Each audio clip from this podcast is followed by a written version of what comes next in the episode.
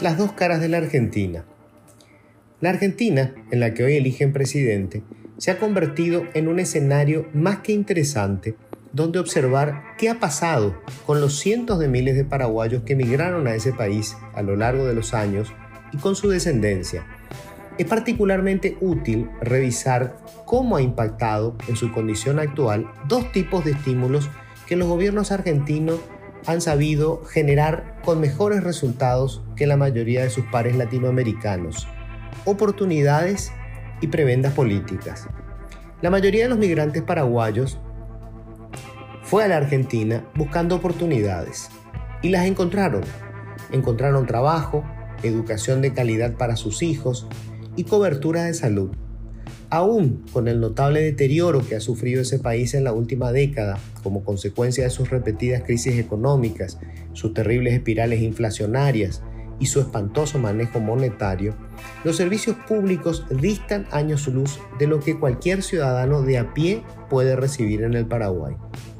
Esto explica por qué, pese a que los precios se disparan, las huelgas se convierten en rutina y el poder de la moneda se desploma, ni siquiera se plantean retornar a nuestro país.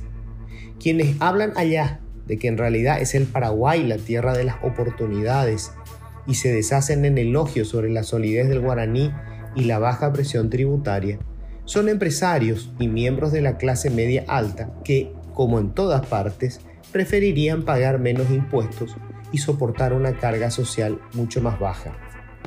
De hecho, algunos de esos argentinos, la mayoría no se mueve de su país, se instalan en Paraguay enamorados de un país de bajo costo.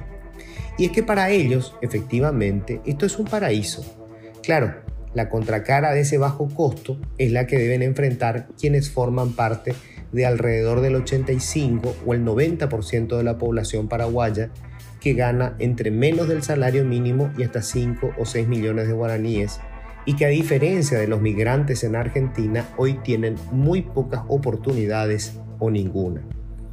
En Paraguay, la historia del compatriota que nació en la más absoluta pobreza y que gracias exclusivamente a su esfuerzo alcanzó el éxito económico y profesional es una fábula edulcorada que solo sirve para pretextar que el Estado no es necesario si hay casos así, son absolutamente excepcionales, salvo, por supuesto, por la legión de políticos y funcionarios corruptos, narcos y empresarios colgados de licitaciones amañadas. Ningún país abandonó el subdesarrollo sin haber generado antes el capital más importante para cualquier economía, el capital humano. Y en ese campo no existe un solo caso de éxito en el mundo que no haya pasado por una transformación de sus sistemas de educación pública y de cobertura de la salud. Los paraguayos y paraguayas que tuvieron acceso a esos servicios en la Argentina, en su gran mayoría, progresaron. Las oportunidades le cambiaron la vida.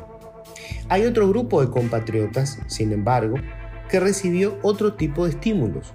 Son aquellos que accedieron a un largo listado de subsidios creados por la clase política argentina para construir clientela partidaria.